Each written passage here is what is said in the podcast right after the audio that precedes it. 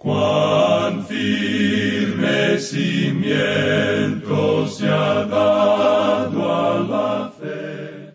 A través de la Biblia, un análisis de la Biblia libro por libro que le ayudará a crecer espiritualmente. Estos estudios fueron diseñados por el doctor J. Vernon McGee. Acompáñenos en este fascinante recorrido a través de la Biblia. La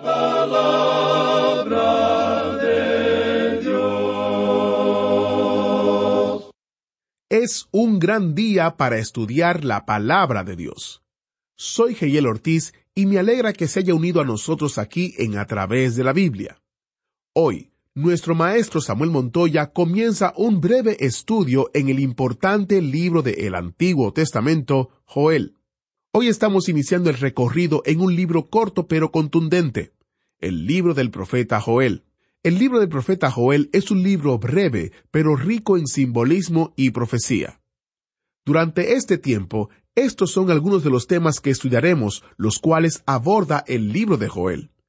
La plaga de langostas, el día del Señor, el derramamiento del Espíritu Santo, restauración, arrepentimiento, en fin, una variedad de temas que hacen de este estudio uno que usted no querrá perderse. Cada inicio de un nuevo libro es un momento excelente para invitar a otros a que formen parte de nuestro autobús bíblico.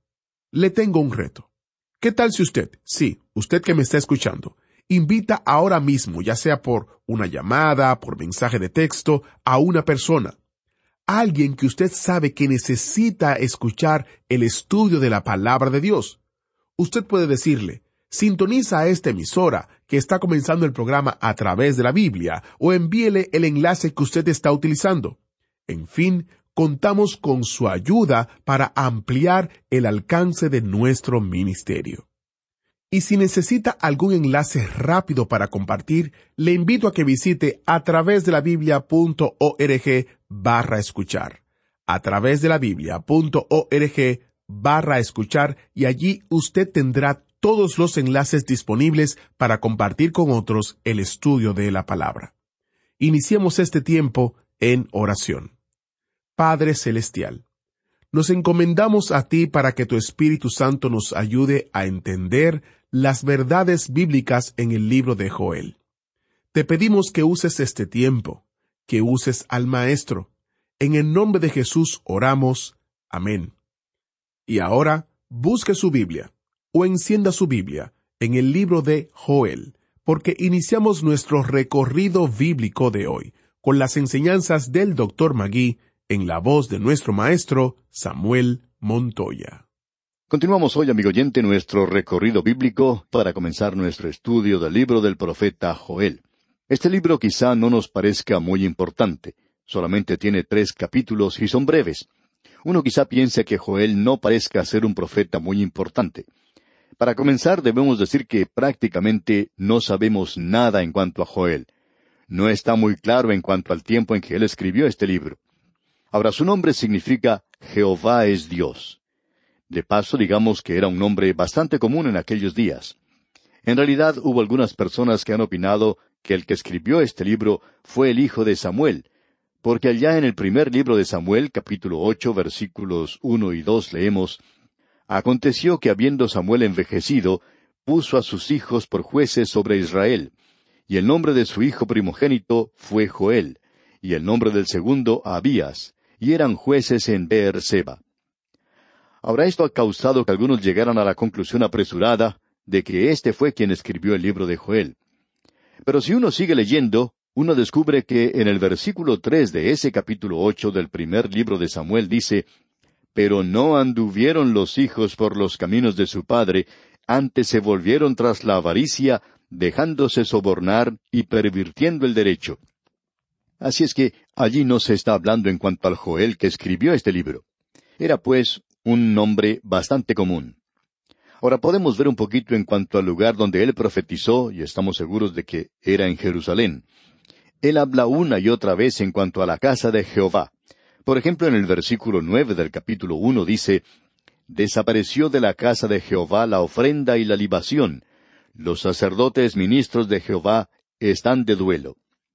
Y luego él menciona a Jerusalén en el versículo veinte del capítulo tres, donde dice pero Judá será habitada para siempre, y Jerusalén por generación y generación.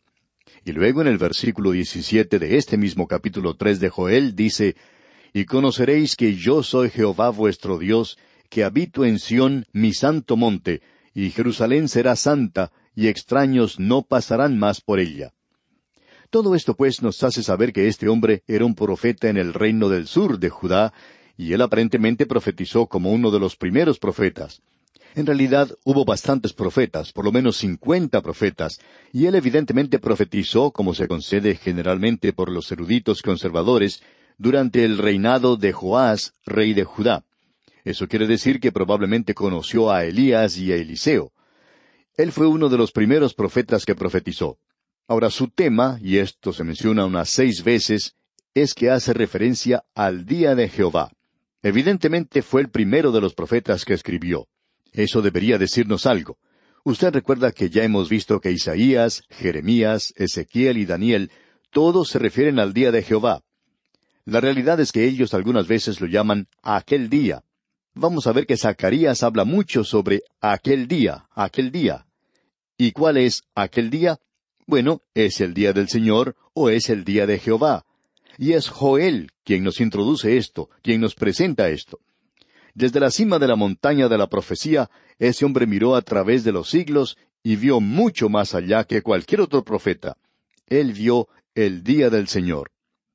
Ahora esta es una expresión que está cargada de significado, y no solo incluye el reino milenario que vendrá en la segunda venida de Cristo, sino que Joel nos va a presentar de una manera muy clara que comienza con el período de la gran tribulación, ese período de tiempo de grandes dificultades, y él va a tratar con esto. Quiere decir, hablando francamente, que esa expresión, el día del Señor, es algo técnico e incluye ese período que comienza con la gran tribulación y continúa hacia la eternidad. Pero podemos colocar, si usted quiere colocar un límite o un paréntesis al final, podemos colocar el fin del milenio, donde Él señala el fin de toda injusticia, la rebelión final, y luego Él establece su reino sobre la tierra, el reino eterno que continuará a través de la eternidad.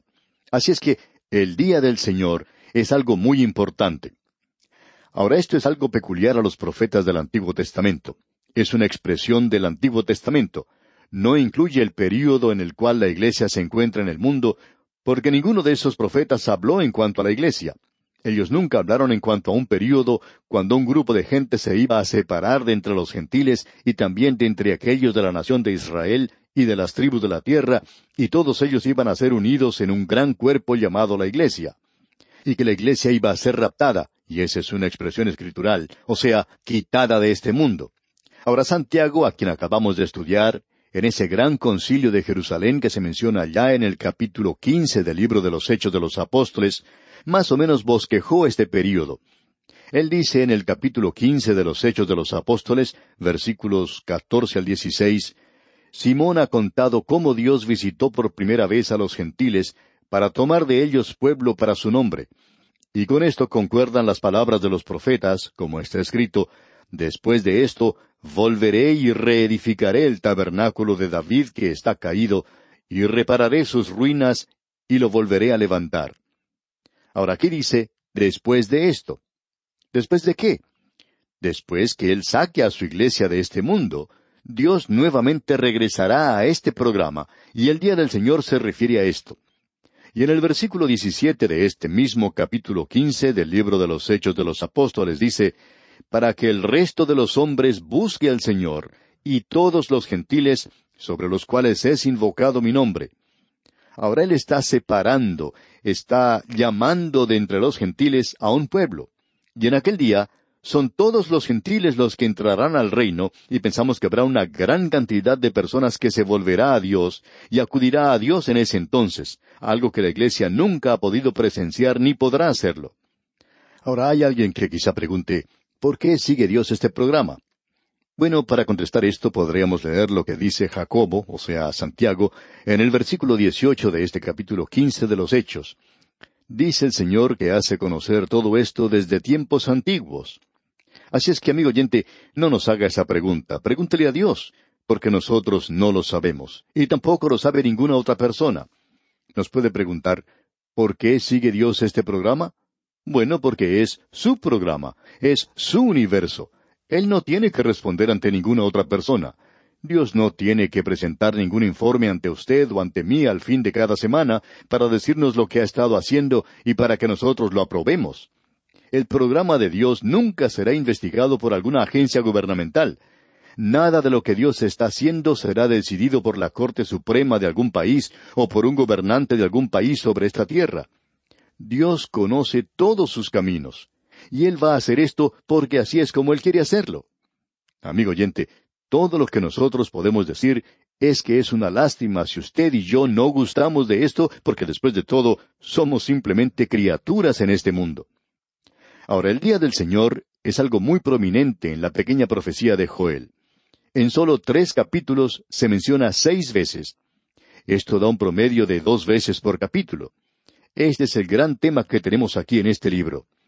Hay algo más que vamos a encontrar que hace de este libro una profecía muy destacada. No solo fue él el primer profeta que escribió y que miró a través de los siglos y que vio el día del Señor que se aproximaba. No creemos que haya visto a la iglesia, no creemos que él incluya eso para nada, y los otros profetas tampoco lo hicieron.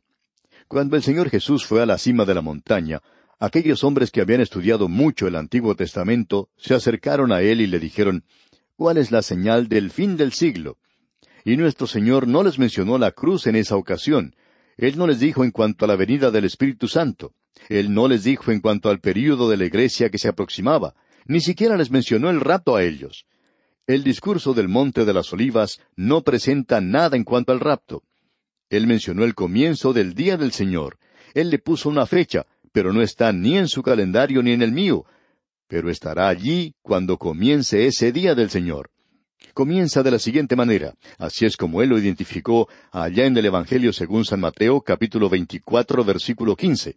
Allí leemos, Por tanto, cuando veáis en el lugar santo la abominación desoladora de que habló el profeta Daniel, el que lee entienda, entonces sabrán que ese es el comienzo del día del Señor. Y Joel nos presentará muy claramente que comienza de noche, comienza como tiempo de desolación.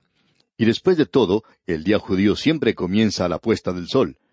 Mi día comienza por la mañana, pero el día hebreo es diferente. En la Biblia leemos, y fue la tarde y la mañana un día. Eso es lo que Dios dice allá en el capítulo uno de Génesis, versículo cinco. Él comienza con el atardecer, pero nosotros comenzamos con la salida del sol. Hay algunos de nosotros que no nos levantamos hasta cuando el sol haya recorrido ya mucho camino, pero lo que queremos señalar es que el día del Señor comienza de esa manera. Ahora eso hace de esto algo bastante importante, pero hay algo más que es bastante destacado.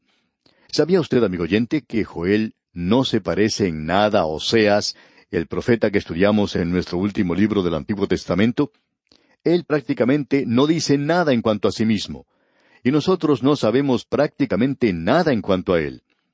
En Oseas Descubrimos en cuanto a un escándalo que tuvo lugar en su hogar, y él tuvo una esposa infiel. Pero no sabemos si Joel tuvo una esposa infiel o no la tuvo. No sabemos ni siquiera si estuvo casado o no. Todo lo que nos dice el primer versículo del capítulo uno es lo siguiente. Palabra de Jehová que vino a Joel, hijo de Petuel. Y él no condena a Israel por su idolatría. No creemos que en esa época en particular la idolatría haya sido el gran pecado al principio. Él solo menciona un pecado que los otros profetas mencionaron. Él es completamente diferente. Él comienza con una descripción literal de una invasión de langostas. Y luego él usa esa plaga de langostas para compararla con los juicios futuros que vienen sobre esta tierra. El capítulo primero es algo dramático y es una joya literaria. En literatura usted no encuentra en realidad nada que se parezca a esto aquí. Es un pasaje de las Escrituras muy sobresaliente, por cierto. Hay algo más aquí que es bastante controversial, aún para nuestro día. El profeta Joel es quien menciona el derramamiento del Espíritu Santo al cual se refiere Pedro en el día de Pentecostés. Hay cierta diferencia de interpretación en cuanto al derramamiento del Espíritu Santo, así es que vamos a observar esto cuando lleguemos a la sección que lo menciona. Nosotros estamos pasando a través de la Biblia y, como usted ya sabe, debemos enfrentar cada tema que se nos presente y presentamos aquello que creemos es la interpretación correcta. Ahora podemos equivocarnos, por supuesto. Y en una ocasión descubrimos que nos habíamos equivocado. Usted recuerda eso, y no fue hace mucho tiempo. Así es que podemos equivocarnos. Pero amigo oyente, vamos a presentar lo que creemos indica la palabra de Dios.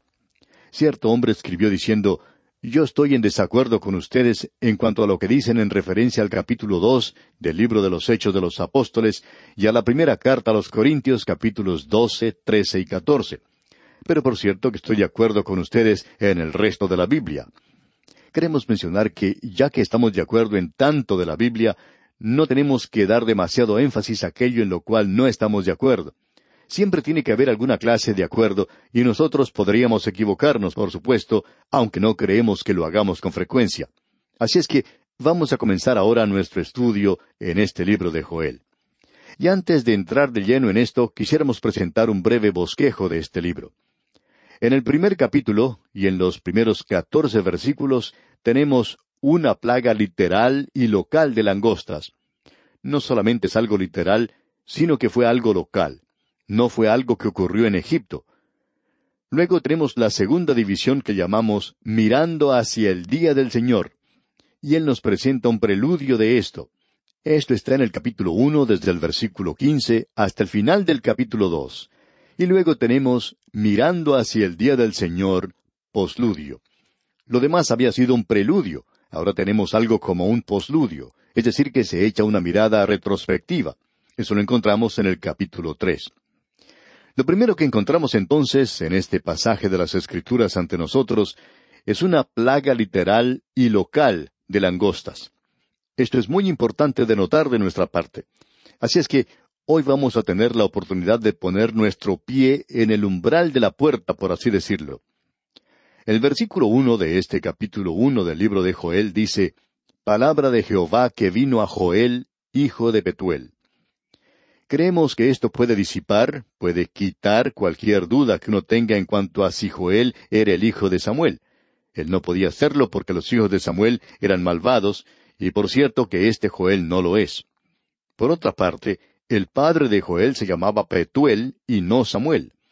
Hay bastante diferencia en esos dos nombres, y no vamos a decir que Petuel era un nombre bastante común. Pero Joel sí es un nombre común, y hubo muchos que fueron llamados así en la época del Antiguo Testamento. Escuchemos ahora lo que dice el versículo dos de este capítulo uno de Joel. Oíd esto, ancianos, y escuchad todos los moradores de la tierra.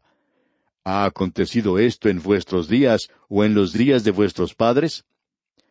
Aparentemente ellos se encuentran en esta ocasión en el medio de esa gran plaga de langostas, y él se dirige a los ancianos y les dice, ¿Ha acontecido esto en vuestros días o en los días de vuestros padres? Aunque las plagas de langostas eran comunes en esa época, en ese lugar, ellos tenían que haber respondido a esa pregunta en forma negativa, que eso no lo habían visto nunca. Esto era lo peor que ellos habían tenido. El problema, amigo oyente, con algunos de nosotros que nos ponemos viejos es que tenemos grandes ideas. Deseamos mirar hacia el pasado y alguna persona joven viene y nos dice, recién tuvimos una reunión maravillosa en la iglesia. Y a nosotros nos gusta decir, bueno, eso es maravilloso, fue una gran reunión. Pero cuando yo era joven, ah, tuvimos una reunión en mi ciudad que era mucho mejor que la que ustedes están teniendo ahora. ¿No he escuchado esto, amigo oyente? Eso cuando uno es joven lo escucha muy a menudo. Y ahora Joel dice aquí, ancianos, ustedes nunca han oído algo como esto. Y ellos tuvieron que estar de acuerdo con eso. Y aquí en el versículo tres de este capítulo uno de Joel leemos De esto contaréis a vuestros hijos, y vuestros hijos a sus hijos, y sus hijos a la otra generación. Él les está diciendo, ustedes pueden divulgar esto, ustedes pueden contar a sus hijos en cuanto a esta plaga, y ellos tendrán que decirles a sus propios hijos, porque no habrá una plaga de langostas como esta. ¿Le hace recordar eso de algo, amigo oyente? Cuando el Señor Jesucristo pronunció su discurso allá en el Monte de las Olivas, que encontramos en el capítulo veinticuatro del Evangelio según San Mateo, cuando él identificó este período que él mismo había llamado el período de la gran tribulación, esta es una de las cosas que él dijo en cuanto a este período. Él dijo que no había habido nada igual a esto antes y que nunca iba a haber algo igual después. Amigo oyente, esto parece encerrarlo en un paréntesis de tiempo y lo coloca en una época de la historia como algo realmente único. no habrá nadie durante el período de la gran tribulación que pueda decir, bueno, esto me hace recordar cuando yo era joven. Tuvimos días difíciles entonces porque nunca ha habido un período como ese. Y esa es la razón por la cual nosotros no nos encontramos aún en la gran tribulación. Nunca hemos estado en eso porque ningún período en particular podría ser señalado como tal. No hay otro período al cual uno pueda señalar diciendo que era igual a este. El Señor Jesucristo habló claramente en cuanto a esto. Él dice en el versículo 21 del capítulo 24 del Evangelio según San Mateo, porque habrá entonces gran tribulación, cual no la ha habido desde el principio del mundo hasta ahora, ni la habrá. Y cuando la gente entre en la gran tribulación, no habrá nadie preguntando como en el día de hoy, ¿cree usted que nosotros pasamos a través de la gran tribulación durante la Segunda Guerra Mundial? ¿O cree usted que la Gran Depresión fue la Gran Tribulación? ¿O cree usted que hoy nos encontramos en el período de la Gran Tribulación? Y la respuesta es muy fácil de presentar. Todo lo que uno tiene que hacer es citar las palabras del Señor Jesús. El Señor Jesucristo dijo, No la ha habido desde el principio del mundo hasta ahora, ni la habrá. Bueno, hemos tenido tiempos como esos que hemos mencionado en el pasado. Todos ellos pueden ser duplicados podemos decir que los tiempos de hoy van a empeorar, no van a mejorar. Así es que no puede decirse que no habrá un tiempo como este en el futuro. Ahora eso es exactamente lo que Joel está diciendo en cuanto a esta plaga de langostas. Él va a decir de manera muy dramática, miren, la plaga de langostas es algo único, no hay nada como eso. Pero usted puede estar seguro de una cosa, vendrá un día cuando habrá otro período con un nombre diferente, el día del Señor. El Señor lo sacó del milenio y dijo que era el período de la gran tribulación. Y es así como comienza ese gran día del Señor. Nos gustaría que esas personas que tratan de negar el hecho de que la Iglesia va a salir antes del período de la gran tribulación y que el período de la gran tribulación va a ser una época tremenda sobre esta tierra, algo tan terrible, tan horrible que no se puede describir. Y luego Cristo viene y establece su reino. Esa gente pues que niega eso nos gustaría que estudiaran toda la palabra de Dios y no que tomen un versículo aquí y otro versículo allá. Cierto hombre escribió una vez y citaba cuatro o cinco versículos que utilizaba como cierta interpretación de las Escrituras. Pero eso no nos impresiona mucho. Hay que tomar toda la palabra de Dios, amigo oyente. Tiene que recorrer uno todas las páginas de la palabra de Dios. Ahora aquí estamos tratando con la profecía de Joel. Podemos apreciar que no vamos a poder avanzar más en esto hoy. Vamos a tener que tomar esto, Dios mediante, en nuestro próximo programa y observar esta plaga local de langostas. Y amigo oyente, no hay nada igual a esto. Lo que ocurrió en Egipto no creemos que pueda ser comparado con esto, y creemos que esto es lo que Joel está tratando de que estos ancianos hagan. Ustedes que tuvieron la oportunidad de estar, de escuchar lo que sus padres contaban en cuanto a las plagas de langosta en Egipto, y eso no se puede comparar con lo que se tiene ahora, lo que quiere indicar que es algo realmente terrible. Esto pues lo veremos Dios mediante en nuestro próximo programa. Es nuestra oración que el Señor le colme de bendiciones. ¿Fue de ayuda para usted el estudio de hoy? ¿Desea enviarnos algún comentario de lo que ha estado escuchando? Entonces escríbanos, no espere más. Nuestro correo electrónico es atv@transmundial.org. atv@transmundial.org. Si desea recibir las notas y bosquejos de lo que estamos estudiando, suscríbase gratis en nuestra página en Internet, a través de la Biblia.org barra notas, a través de la Biblia.org barra notas.